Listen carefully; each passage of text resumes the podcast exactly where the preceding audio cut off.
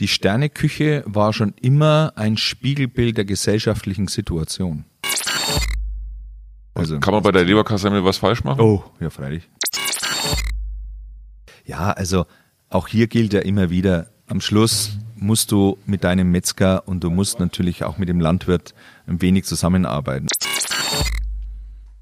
Ein herzliches Grüß Gott zu einer weiteren Folge unseres Podcasts Neue Töne. Mein Name ist Markus Blume, ich bin Generalsekretär der Christlich-Sozialen Union und freue mich immer wieder über neue spannende Gäste hier in unserem Digitalformat.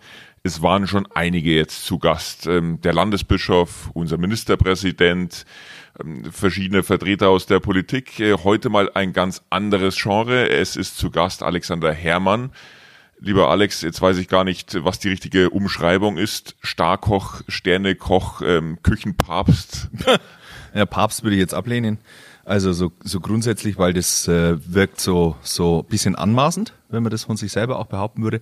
Also ähm, ich bin vom Handwerk her Koch, äh, habe es in in meiner beruflichen im Werdegang bleiben wir mal nicht bei Karriere, machen wir mal Werdegang, habe ich ja äh, ein paar Restaurants eröffnen dürfen. Heimisches Hotel habe ich übernommen von der Familie und da haben wir ein Zwei-Sterne-Restaurant, deswegen passt die Attitüde Sternekoch. Ja, aber was eine weitere Passion ist, ist, dass ich mit Fernsehen, Radio und Co. noch so eine zweite, wie soll man sagen, ich, ja, Seite von mir ausleben darf. Also, wir haben heute nicht irgendeinen Koch da, sondern jemand, der sich als äh, Sternekoch, als Fernsehkoch einen Namen gemacht hat. Und wir wollen heute die Zeit nutzen, um etwas zu reden, was äh, gutes Essen ausmacht, ähm, was vielleicht auch speziell den Franken ausmacht. Da gibt es ja einige mhm. ganz spannende Exemplare, was diese Zeit von Corona mit uns, mit der Gastronomie gemacht hat, ähm, wie sich die Einstellung zum Essen, zum Fleisch äh, verändert hat und vieles andere mehr, wohin uns auch immer die nächsten Minuten tragen. Fangen wir mal gleich beim Fleisch an. Ich habe gerade zur Stärkung hier noch eine Leberkassemmel gegessen. Ist das etwas, was einen Sternekoch verschreckt oder ist das irgendwie noch zulässig?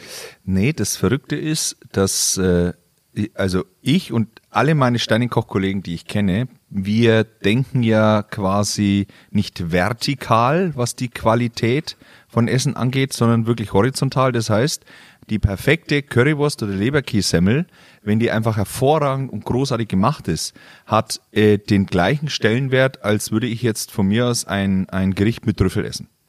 Also entscheidend ist das Handwerk und eben die Perfektion oder auch die Präzision dabei. Dann ist es wurscht. Also, kann man bei der Leberkassemmel was falsch machen? Oh, ja, freilich. Der Leberkass halt. Und halt die Semmel. Es gibt ja, es gibt ja Weißbrotbrötchen ne, wo du sagst, ja mein Gott, äh, da kannst du mit dem LKW einmal drüber fahren, dann ploppt es nachher in der Originalform wieder hoch weil das so weich und latschert ist. Und dann gibt es ja richtige handwerkliche Semmeln, die auch zum Beispiel auch beim Weißbrot gibt's oder beim weißen Brötchen gibt's ja auch die Möglichkeit mit einem Sauerteig zum Beispiel zu arbeiten. Das ist dann knusprig und wunderbar und da beißt du drauf und dann sagst du auch, jawohl, das hat auch das Wort Semmel zum Beispiel verdient. Und beim Leberkäse brauchen wir nicht drüber reden. Ne? War die Leberkassemmel schon mal auf der Speisekarte gestanden oder kann man, kann man sich damit einen Stern erkochen? Und ich glaube, ich glaube, das würde in der Tat wirklich schwierig werden, weil die perfekte Leberkässemmel wahrscheinlich die Instruktoren aus Frankreich, die würde die, ähm, das würden die nicht packen. Das, äh, dafür, dafür sind sie nicht ausgebildet. Okay. Das also, habe ich gut gemacht, ne? Das war politisch jetzt korrekt. Hat sich verdammt gut angehört und auch sehr einleuchtend irgendwie. ähm, aber offensichtlich haben wir hier noch ähm, Ausbildungsbedarf äh, bei unseren Nachbarn in Frankreich. Ja, aber wir bleiben mal unsere Leberkässemmel, das ist ein Wahrzeichen der Heimat, Esskultur. Und ich finde einfach, das ist fürs Herz und ich, das soll ja auch gar nicht in die Sterneküche hineingezogen werden. Bevor wir uns jetzt äh, vertiefen, auch was vielleicht die äh, fränkischen Besonderheiten sind, äh, was ist für den Franken also das Gegenstück zur Leberkassemmel? Ja, am Schluss ist es und bleibt es natürlich die Nürnberger Bratwurst oder generell.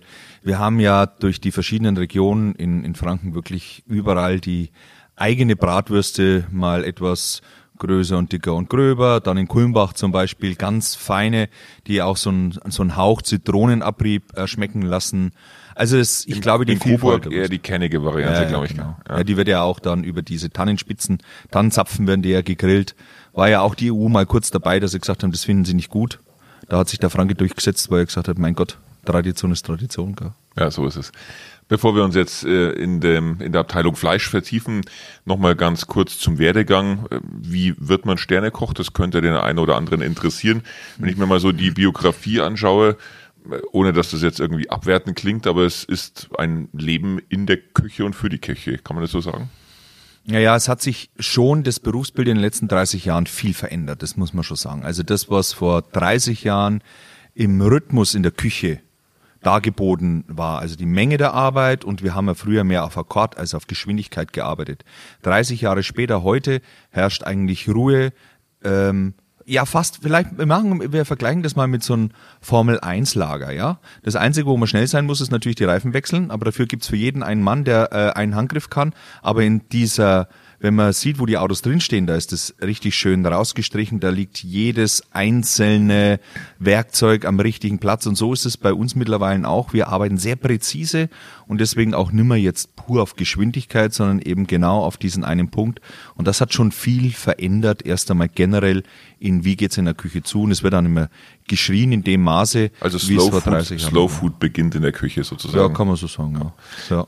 Nochmal die Frage, äh, wie wird man in diesem naja. Berufsfeld zu dem, was Sie geworden sind, was du geworden bist? Also beginnen wir mal damit, dass du natürlich eine Entscheidung treffen willst oder musst, möchtest du so weit kommen? Möchtest du diesen Weg gehen? Also die innere Haltung ist das Entscheidende dabei.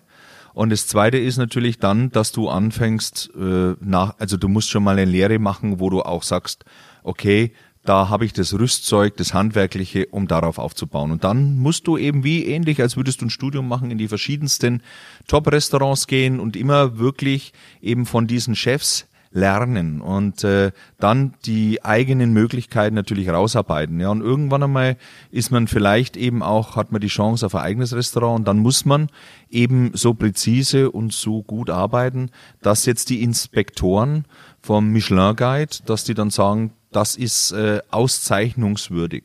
Ja, das ist, man kann jetzt sagen, das ist der Trick und so wird's. Es ist natürlich, es lässt schon links und rechts äh, ein wenig den subjektiven Moment lässt schon offen, auch wenn der in den letzten Jahren enger geworden ist. Ist es so wie in der Politik? Es mag ja den einen oder anderen geben, der in eine Partei eintritt und sich dann vorstellt, in ein paar Jahren rüttelt der am Zaun des Kanzleramts und sagt, äh, da will ich sein. Äh, wenn man gerade seine Ausbildung zum Koch macht, dass man sagt, also in 15 Jahren, da will ich dann die erste Haube haben? Ich finde das sogar erst einmal ganz wichtig, dass man das für sich selber sagt, ja, weil man formuliert ja ein Ziel und äh, damit hat man schon vor allem unterbewusst, es gibt ja diesen Satz, Mentales wird Reales, äh, hast du schon mal eine Zielrichtung. Äh, ich habe auch in der Lehre, habe ich mir damals gedacht, ich war so euphorisiert von dem, was ich da machen durfte. Ich habe in Nürnberg gelernt und ich hatte insofern wirklich Glück, weil äh, mein Lehrbetrieb hatte auch einen herausragenden, also nicht nur der Chef selber, sondern auch der Sous-Chef und der war ein wahnsinnig guter ja, ähm, Förderer auch. Und äh, ich war damals so, ich glaube im zweiten Lehrjahr, da habe ich mir schon nachts erträumt, dass ich irgendwann einmal der jüngste Drei-Sterne-Koch der Welt wäre. Habe ich jetzt nicht ganz geschafft. Aber äh, das ist eine schöne Vision und ich finde, die darf man auch haben. Und genau das ist ja, was ich heute oft bei, bei jungen Menschen im Beruf ein bisschen vermisse, diese Form von Vision zu sagen, das würde ich gerne erreichen, das finde ich toll. Immer wenn dieser Gedanke, hat, habe ich immer so den Eindruck, bei diesen jungen Menschen da ist, dann gibt's gefühlt 30 Argumente, warum sie sagen, warum ich das gar nicht schaffe und damit machen sie immer ihre Träume kaputt. Und das, vielleicht hatte ich auch Glück, ohne soziale Netzwerke, ohne Handy aufgewachsen zu sein und deswegen mir meine Träume vorher nicht kaputt gemacht habe. Der dritte Stern kommt wann? naja, also erst einmal müssen wir mal schauen, ob ich das mit meiner Brigade überhaupt schaffe, diesen einen Schritt mehr zu gehen. Das liegt in der Hand der Inspektoren. Wann der kommt, ich glaube, das lässt sich nicht, das lässt sich nicht in einen zeitlichen Rhythmus binden, weil für den ersten Stern habe ich so fünf, sechs Jahre gebraucht, für den zweiten Stern haben wir fast zehn Jahre gebraucht. Also, also dauert es 15 Jahre dann für den dritten. Ja, das wäre ja schlimm. Aber gut, das wäre auch gut, wenn es 15 Jahre für den dritten dauert, dann habe ich noch 15 Jahre den zweiten. Ja. Man stellt sich ja so mit den Kinderaugen ein Koch so vor, wie er halt oft auch im Buch ist. Ähm, jemand, der offensichtlich selber auch gerne das probiert, was er zusammengekocht hat. Ja, das, das ist jetzt bei dir gar nicht der Fall. Und danke, ich sitze. Strenger, also so gerne man kocht äh, und so sehr man das Essen liebt, äh, so diszipliniert ist man dann mit sich selbst oder überkommt es dich auch manchmal? Ja, fangen wir damit an, dass ich mich gerade gar nicht diszipliniert fühle, weil äh, das ist ein Corona-Bauch, oder? Ja, ja, ja, ja. Ja, weil Kohlenhydrate machen halt glücklicher, ne? Das ist halt einfach mal so. Das ist auch wirklich bewiesen. Und deswegen ist halt auch äh, ein, zwei Teller Pasta zu viel gewesen. Aber grundsätzlich muss man eins sagen, die in den gesamten Berufsbildern haben sich ja die Leute verändert. Also bleiben wir mal auch, ob das jetzt der Koch ist, der etwas fülliger, leicht verschwitzt mit der schmutzigen Schürze und der Kochmütze dasteht. Das war ja, das ist ein sehr altes Bild, was ich jetzt eröffne. Das gibt's ja heute nicht mehr. Die sind ja eigentlich fast schon Athleten. Viele gehen jeden Tag laufen und Co. Und genauso, wenn ich noch Politiker vor 40, 50 Jahren sehe, dann sitzen die in einem großen Ledersessel, haben vielleicht noch eine Zigarre in der Hand und jetzt unterstelle ich ihnen auch noch einen Cognac gesehen jetzt, weil der ganze ja. Raum Zigarren ja. Geschwängert gewesen wäre. So in etwa. Also auch das ist ja im Grunde ein altes Bild, weil ich auch den Eindruck habe, dass die Berufsbilder, die wir heute alle erfüllen, äh, wir haben ja fast den Anspruch daran, wie ein Hochleistungssportler agieren zu müssen. Also ein Politiker, also ein politischer Beruf, wenn du den ausübst, dann, wenn ich mal ein bisschen nur so mitkriege, so am Rande, wie viele Stunden das bedeutet, bedeutet. Und ich bin total fasziniert, dass du in einem Auto eine Stunde irgendwo hinfährst und hast einen Leitsordner und du liest den so schnell durch, um dann irgendwo auf eine Bühne gehen zu können und darüber zu referieren. Das ist eine, eine, eine Meisterleistung. Und das ist äh, psychisch wie natürlich auch für den Körper. Und deswegen äh, musst du heutzutage genauso wie wir Köche auch. Wir haben ja schon einen gewissen Druck und wir müssen eben präzise auf den Punkt alles sein da bleibst du halt mehr auch in der körperlichen guten Situation. Äh, also es sei denn, du isst ein paar Nudeln zu viel. Wie viel Belohnung ist ein gutes Essen? Ah, also äh, ganz ehrlich gesagt, mir geht es manchmal so und ich habe manchmal auch schon unseren Parteivorsitzenden Ministerpräsidenten ja. nach Veranstaltungen getroffen. Ähm, dann nicht natürlich im Sterne-Restaurant, aber noch schnell einen Happen nach einer Veranstaltung, wo man das Gefühl hatte, jetzt hat man echt was geleistet. Also ist Essen, aber ungesund, oder? Dann naja, na, das glaube ich nicht. Es ist ja eine, eine Kalorienmenge und dann muss man immer überlegen, die Dosis macht das Gift, ja. Also wenn wir jetzt gemeinsam jeden Tag drei Leberkässemmeln essen, dann wird sich das auch irgendwann einmal gegenpendeln. Aber jeden Tag eine oder halbe ist ja wurscht.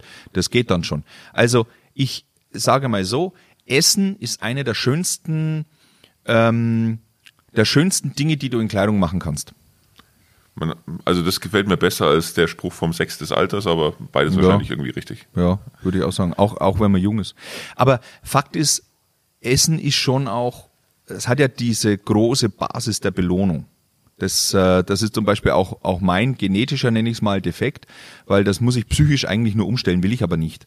Weil ein tolles Essen macht mich einfach äh, glücklich und auch hier bleibe ich dabei, ob das jetzt der Pastagang mit frisch gehobelten Trüffel wäre oder ob das äh, eine herausragende Brotzeit zum Beispiel wäre. Das, äh, die Präzision und die Perfektion ist es. Es ist nicht allein in welcher Ebene jetzt die Küche anzusiedeln ist, das Gericht. Bevor wir jetzt zur Frage kommen, wie politisch die Küche ist, ähm, mal die Frage, äh, über was reden wir eigentlich heute? Was sind so die neuesten Trends, dass man einfach äh, jetzt mit dabei ist? Also gab ja mm, alle möglichen Entwicklungen in den letzten Jahren, Molekularküche. Gut, die macht in Bayern keinen glücklich, weil man hier auch ein bisschen auf die Portionsgröße schaut. Ähm, äh, Slow Food habe ich vorhin schon genannt, also bewusstes, langsames ähm, Essen. Was ist so der Trend, den man irgendwie verinnerlicht haben muss, auch wenn man privat da mit dabei sein möchte? Die Sterneküche war schon immer ein Spiegelbild der gesellschaftlichen Situation. Also ich gehe jetzt mal, um diese Frage zu beantworten, wirklich so 40, 50 Jahre zurück, wenn man mal dran denkt, äh, ja, brutal nach dem Krieg waren wir ja alle glücklich, äh, dass es jetzt kein Corned Beef mehr gab, sondern richtiges Fleisch, dass man einen, keinen Getreidekaffee, sondern einen richtigen Bohnenkaffee hatte.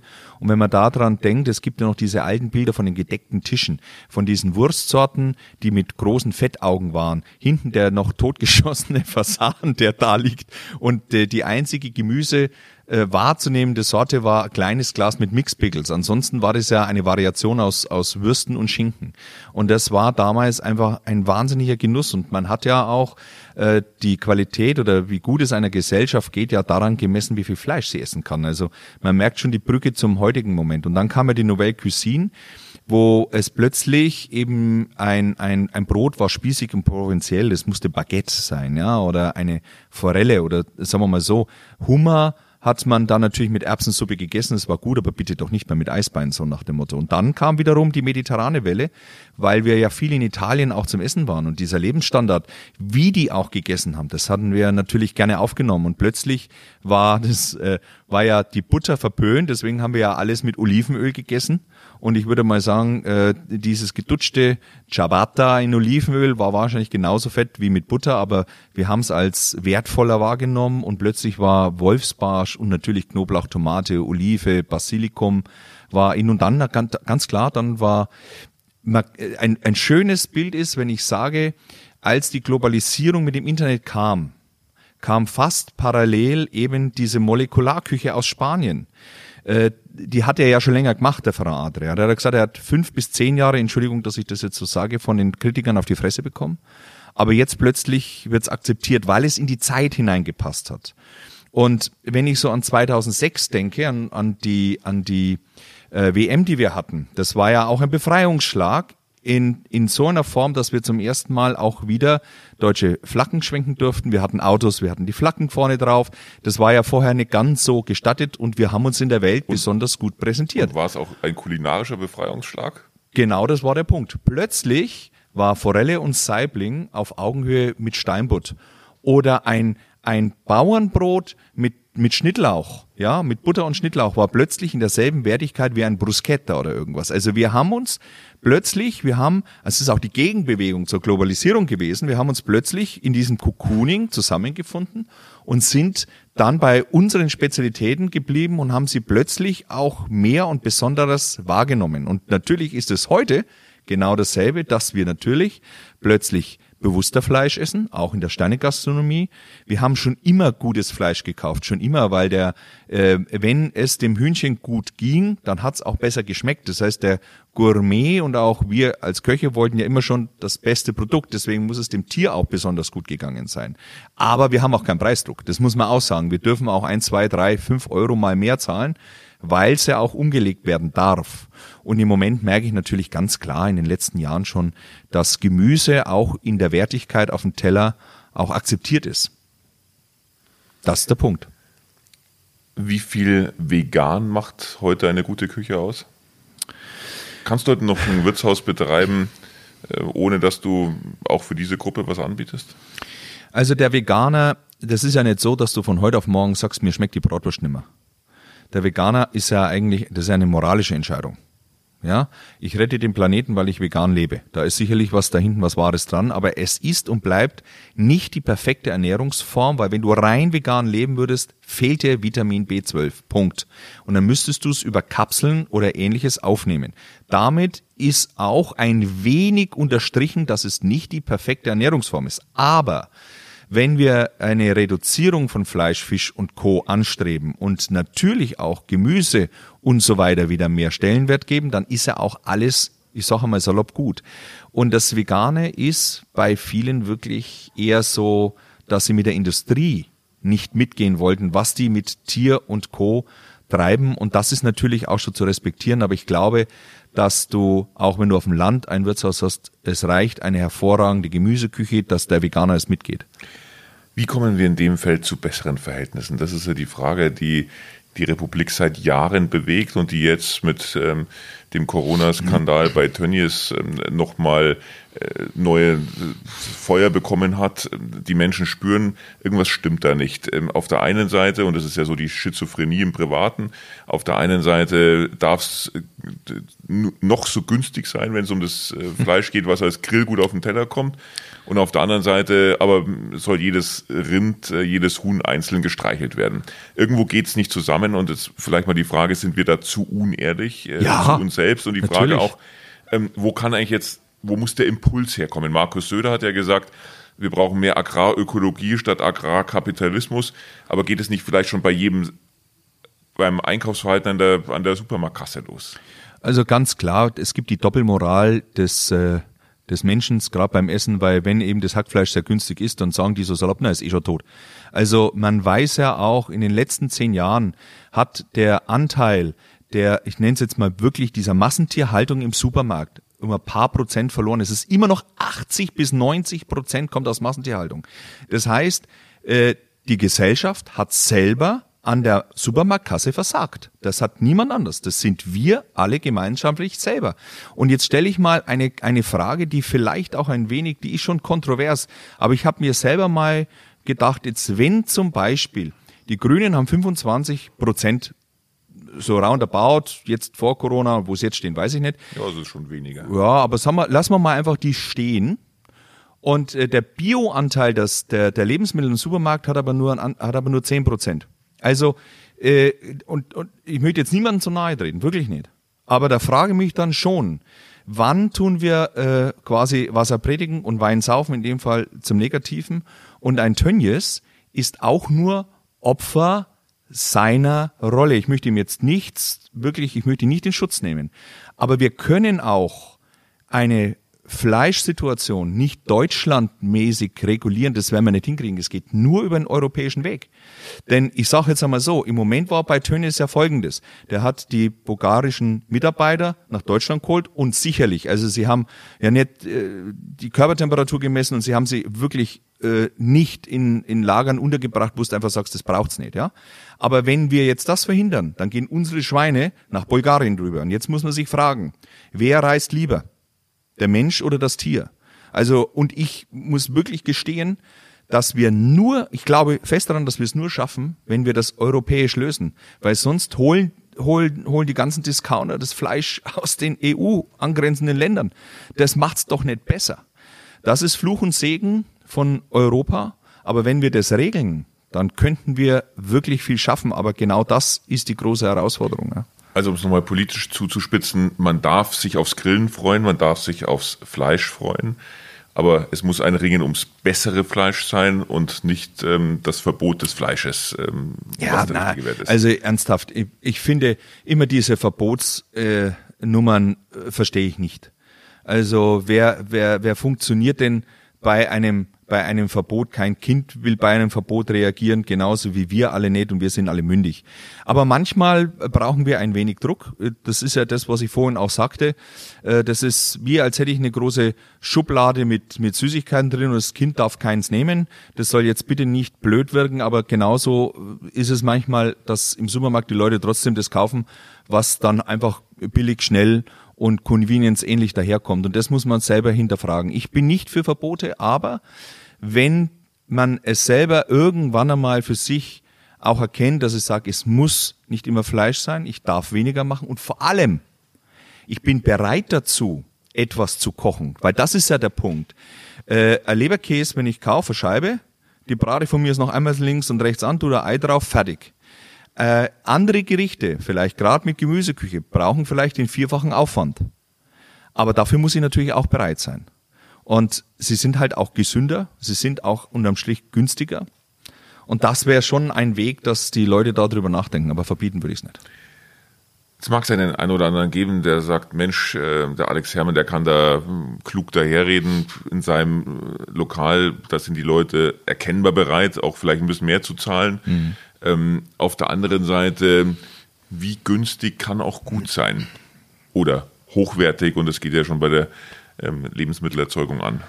Also Fakt ist, ich kann nicht sagen, äh, wie viel Euro braucht der Bauer, dass das Schwein besser leben kann, wie viel Euro braucht der Metzger als Anteil, dass er etwas würdiger mit dem Ganzen umgehen kann. Das kann ich nicht sagen. Den Preis weiß ich nicht. Und ich weiß, dass es immer die Diskussion gibt, dass sagt, Menschen, die nicht so viel verdienen können, wollen ja auch auf Fleisch essen. Das ist ja auch richtig. Nur also die kann, Frage, es kann ja wohl nicht der Ansatz sein, dass man sagt, also als Antwort auf die Grünen Fleisch äh, dann nur noch für Reiche. Ja, das ist aber auch Quatsch.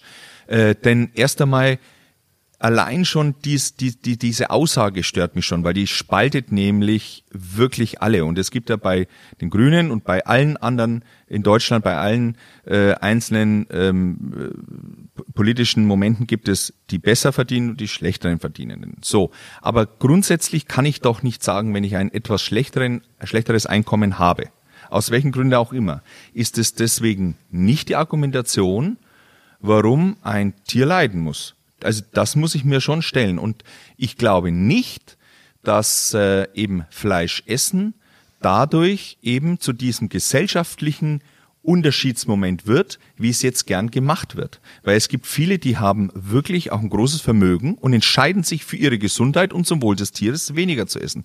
Es ist eine Haltung. Es ist, was möchte ich, wer möchte ich sein in der Gesellschaft und sich gegenüber?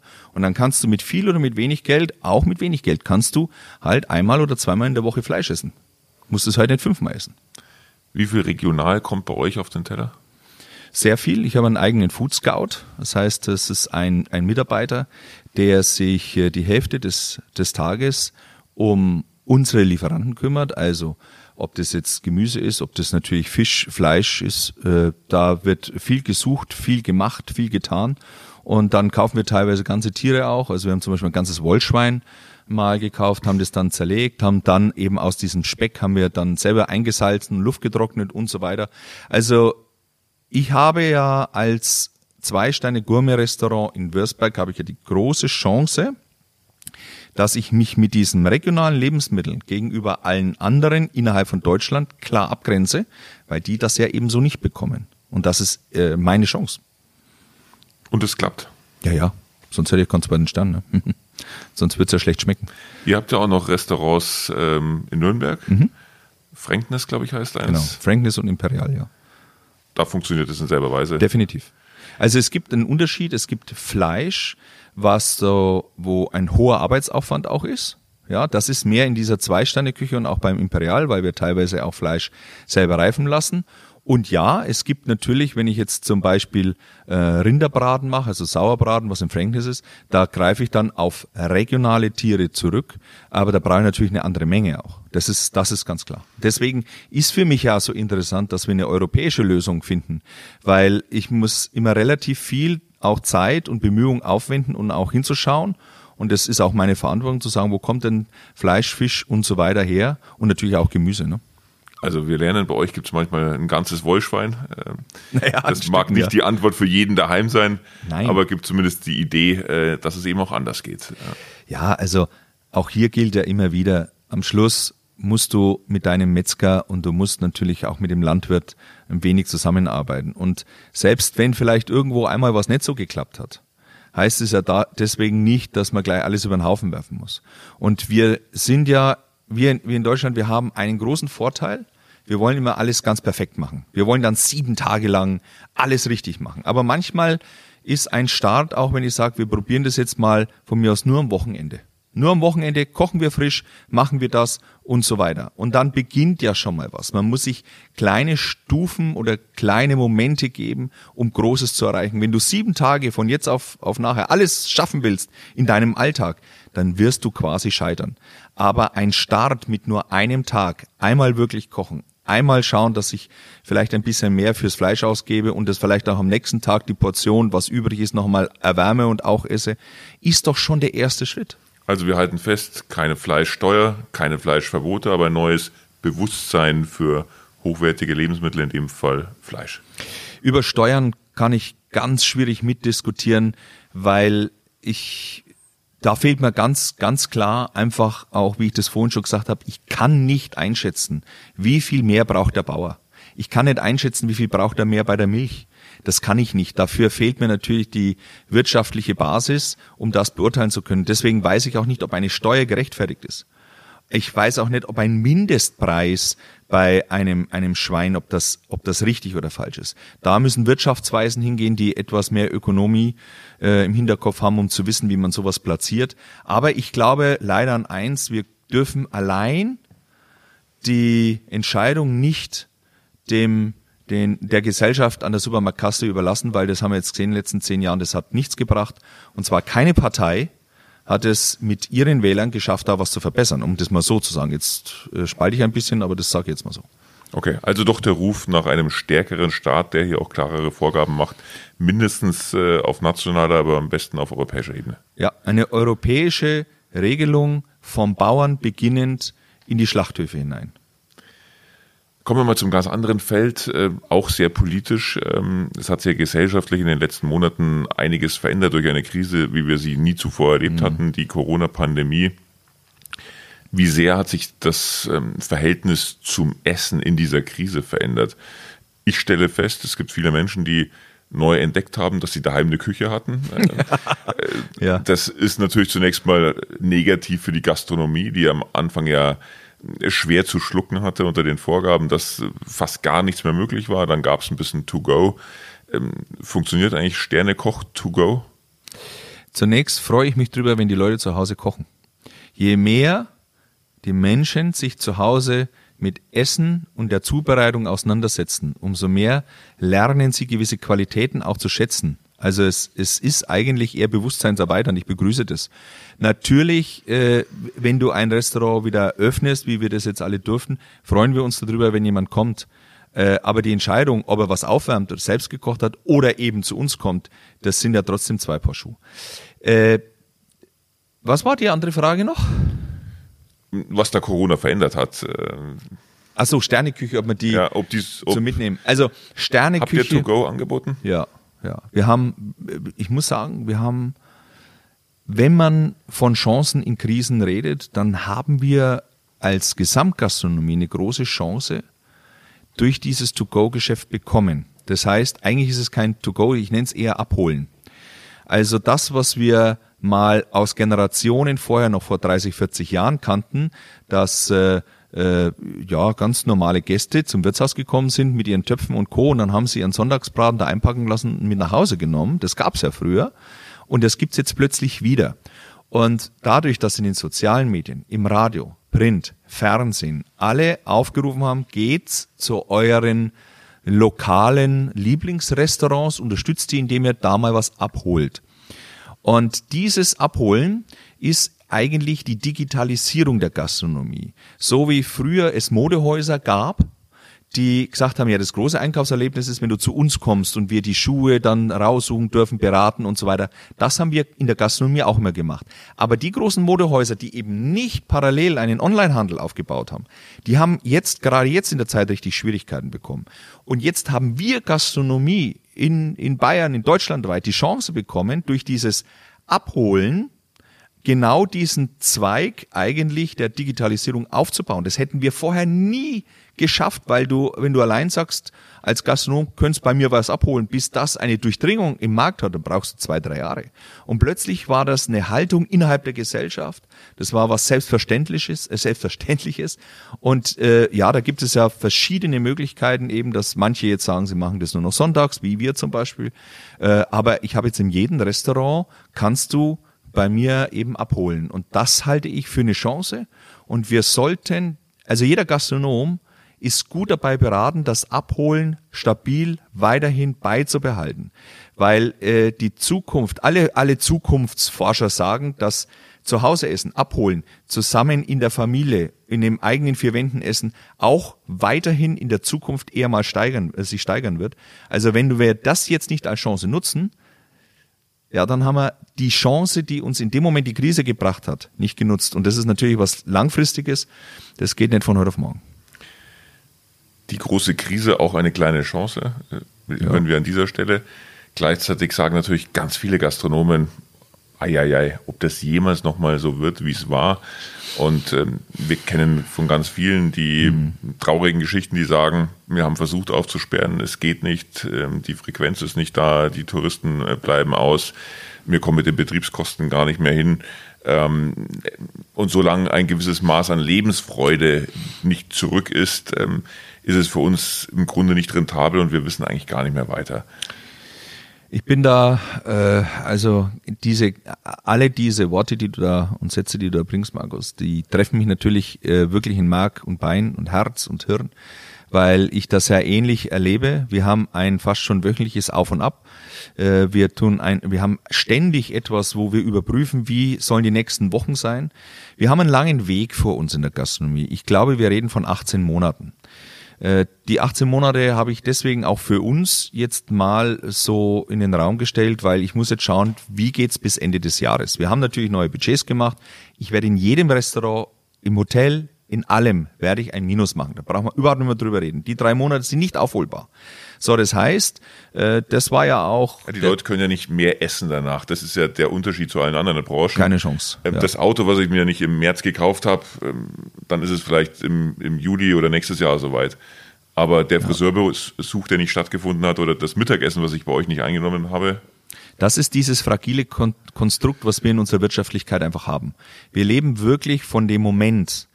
Und wenn wir jetzt Ende des Jahres, wenn ich, dann weiß ich ja etwa, wo ich jetzt wirklich erst einmal stehe und dann wäre es einfach wahnsinnig wichtig, dass wir die erste Jahreshälfte 21, dass wir möglichst irgendwie wirklich diese 80 Prozent, wo wir vielleicht wieder hinkommen, dass wir die halten. Denn Jetzt kommt die große Schwierigkeit und ich glaube, die hat noch keiner so richtig überrissen. Die ganzen KfW-Kredite und Co., die wir alle irgendwo beantragen mussten. Also ich habe das auch machen müssen. Und äh, die Tilgung beginnt nächstes Jahr im September und ich darf mal eine Zahl raushauen. Ich muss nächstes Jahr im September für vier Jahre lang jeden Tag 517 Euro netto an Zins und Tilgung zahlen. Und genau da wird es die große Herausforderung, wie wird es mir gelingen? Ich meine, ich muss jetzt, muss jetzt sagen, diese Zahl äh, auf Hotel und alle Restaurants umgelegt, ja. Aber wie wird es mir gelingen, das in Mehrumsatz so umzuwandeln, dass ich das wirklich die kommenden vier Jahre schaffe? Und deswegen sind diese 18 Monate entscheidend, weil Ende nächsten Jahres 21 weiß ich, wo ich wirklich stehe, wo wir mit den Betrieben in die Zukunft gehen, weil äh, wenn wir alles genauso hinbekommen, ist es ja auch für die kommenden drei Jahre dann darüber hinaus äh, fast unmöglich, nochmal Investitionen zu machen. Und das ist schon gar nicht so ohne, weil du musst hier mal rausstreichen, da mal vielleicht einen neuen Boden, du musst das ein oder andere Hotelzimmer mal neu machen, um Anschluss zu halten. Und da muss ich sagen, 31.12.21, da können wir uns gerne nochmal unterhalten. Und ich hoffe, dass wir es bis dahin gut schaffen. Und dann äh, weiß ich, wie es weitergeht. Wir haben ja in der Politik ähm, das größte Konjunkturprogramm der Geschichte gestartet. Und ein ganz wesentlicher Baustein war dabei ja die Selbstheilungskräfte des Marktes wieder zu aktivieren, weil wir wissen, wir können entgangene Umsätze beispielsweise in eurer Branche auf Dauer nicht kompensieren. Wenn die Bürgerinnen und Bürger nicht freiwillig wieder das Restaurant aufsuchen, dann kann der Staat nicht auf Dauer dem Gastronomen äh, den entgangenen Umsatz äh, und die Kosten ersetzen. Das hat jetzt am Anfang funktioniert und dafür gab es die ganzen Pakete, aber es wird nicht auf Dauer funktionieren. Das, was wir gemacht haben, wo wir uns auch als CSU stark gemacht haben, war die größte Steuersenkung in der Geschichte für euren Bereich von 19 auf 7 Prozent. Äh, ihr habt lange dafür gekämpft. Jetzt in der Corona-Krise kam es. Ähm, wir, wir, sind ja der Meinung, ähm, das darf auch nicht nach einem Jahr auslaufen, sondern diese Ermäßigung muss auf Dauer kommen. Aber es funktioniert nur zusammen, dass auch die, die Lebensfreude wieder zurückkommt. Äh, und natürlich auch die Geschäftsmodelle funktionieren, das muss man ehrlicherweise auch sagen. Äh, diejenigen, die schon vor der Krise irgendwo äh, an der Existenz entlang geschrammt sind, die werden sich in der Krise und danach natürlich noch umso schwerer tun. Natürlich ist die Krise für alle Branchen ein Brandbeschleuniger gewesen. Ja, denen es vorher schwierig hatten, die haben es jetzt nicht einfacher. Jetzt muss ich sagen, wir haben vor, vor eben vor zwei Jahren oder zweieinhalb Jahren in Nürnberg ja neu eröffnet. Äh, da muss ich auch sagen, wenn du ein Startup hast und hast gute zwei Jahre auf, wir werden jetzt im dritten Jahr, werden wir zum ersten Mal in dieses, in dieses Plus hinein.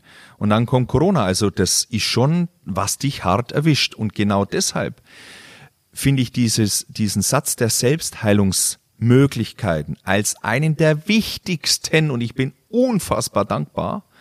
Ich brauche insofern einfach nur die Chance, dass ich zukünftig mit meiner Arbeit, mit dem, was ich mache, dass ich mich da selber wieder befreien kann. Und ich kann mich ein Stück weit besser befreien durch diese neue Mehrwertsteuer. Und ich muss in so einem Fall auch vielleicht ein wenig weiter ausholen.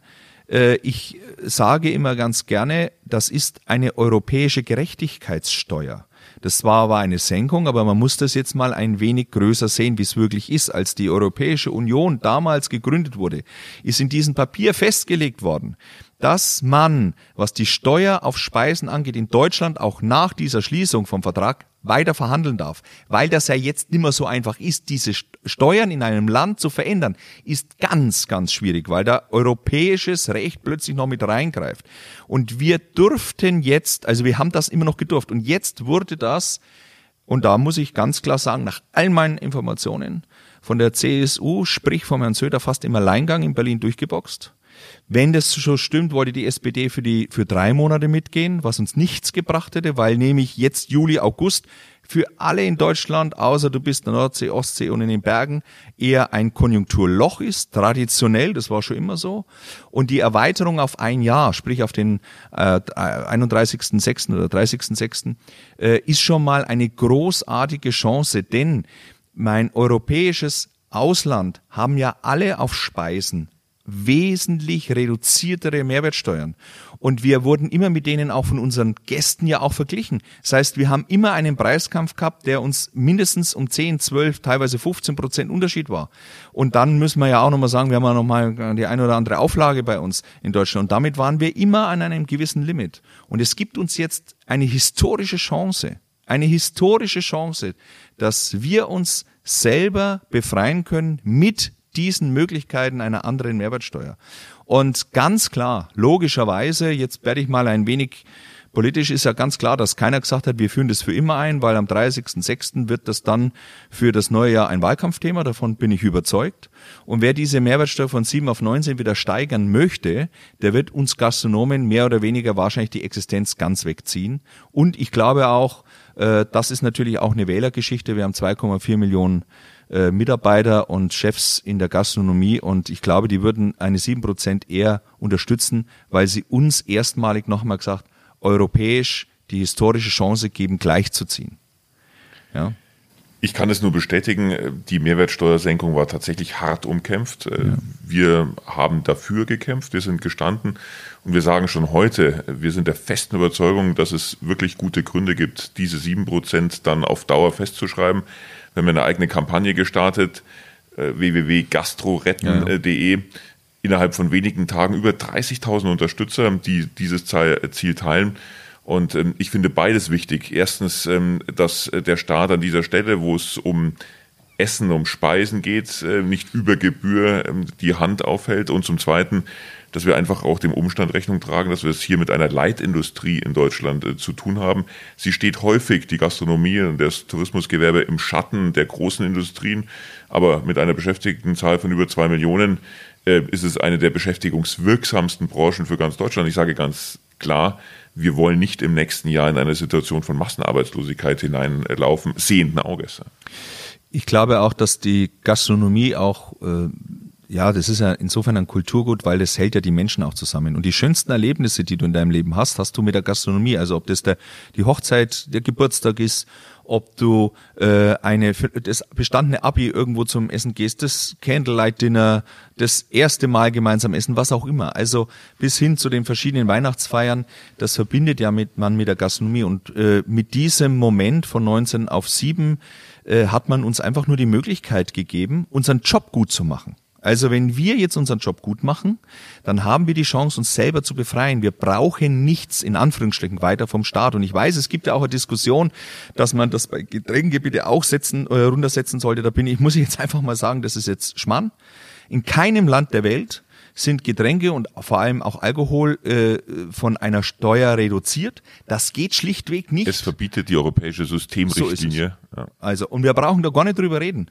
Und es ist auch ein anderer Prozess, ob ich jetzt eine Flasche XY einkaufe, jemand bestellt sie, ich mache sie auf und stelle sie hin, als dass ich Lebensmittel einkaufe.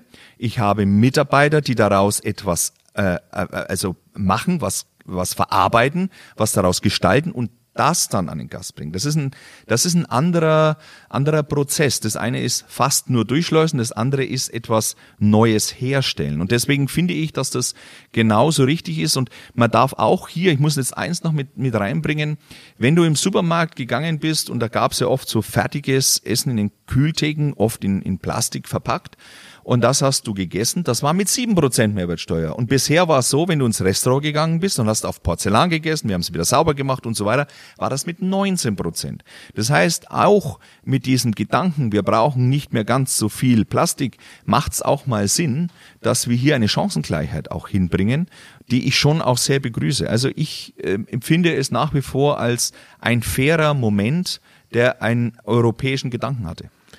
Wie gesagt, wir werden dafür weiter kämpfen. Alle, die hier zuhören, können sich auch selbst äh, beteiligen. Macht mit www.gastro-retten.de und sorgt gemeinsam dafür, dass äh, diese Mehrwertsteuersenkung über den 30.06. nächsten Jahres hinaus äh, dann tatsächlich Bestand hat. Wir sind auf der Zielgeraden. Drei schnelle Fragen noch zum Schluss. Äh, du hast gerade davon gesprochen, das Restaurant, die Gastronomie ist der Ort für die schönsten Erlebnisse. Gut, manche fällt noch ein anderer Ort ein, aber ja, ja. lassen wir es mal dabei. Was ist dein schönstes Erlebnis in all deinen Berufsjahren gewesen? Ja, es ist in der Tat wirklich, wenn ja wie der erste oder wie der zweite Stern kam, äh, wie, du, wie wir als Team dann in dieser Küche waren und durchs Restaurant gegangen sind. Das ist, äh, das ist wieder, wieder Sieg der Champions League vom FC Bayern.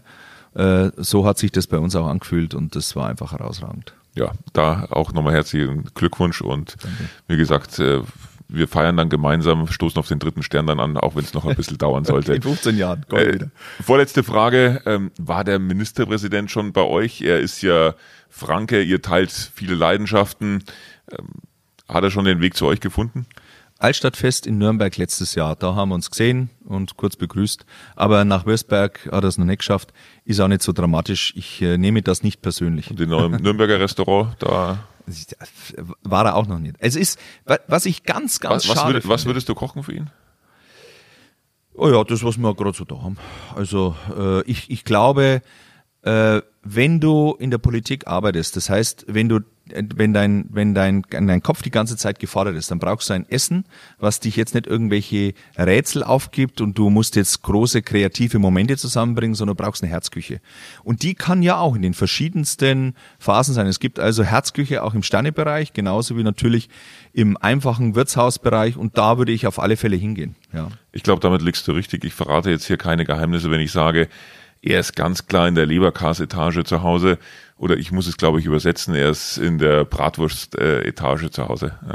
Ich, kann, ich habe ja mal äh, äh, Frau Dr. Merkel eine ganze Zeit lang auch durch die Bayreuther Wagner Festspiele im Festspielhaus äh, auch bekochen dürfen und so weiter. Und die ist auch, die, die mag auch lieber, die, der ist der Schnitzel auch näher als äh, manch anderes. Und ich, ich werte das gar nicht, im Gegenteil. Ich finde es ja völlig in Ordnung und finde es auch gut und fertig aus, Punkt. Fertig aus, Punkt. Das war das Schlusswort. Vielen Dank fürs Zuhören. Vielen Dank äh, an dich fürs Mitmachen, fürs Einlassen auf dieses Experiment fernab der äh, Küche. Ich habe auch keinen knurrenden Magen gehört. Ähm, schaltet ihr wieder ein beim nächsten Mal bei unserem CSU-Podcast Neue Töne. Bis dahin, bleibt gesund.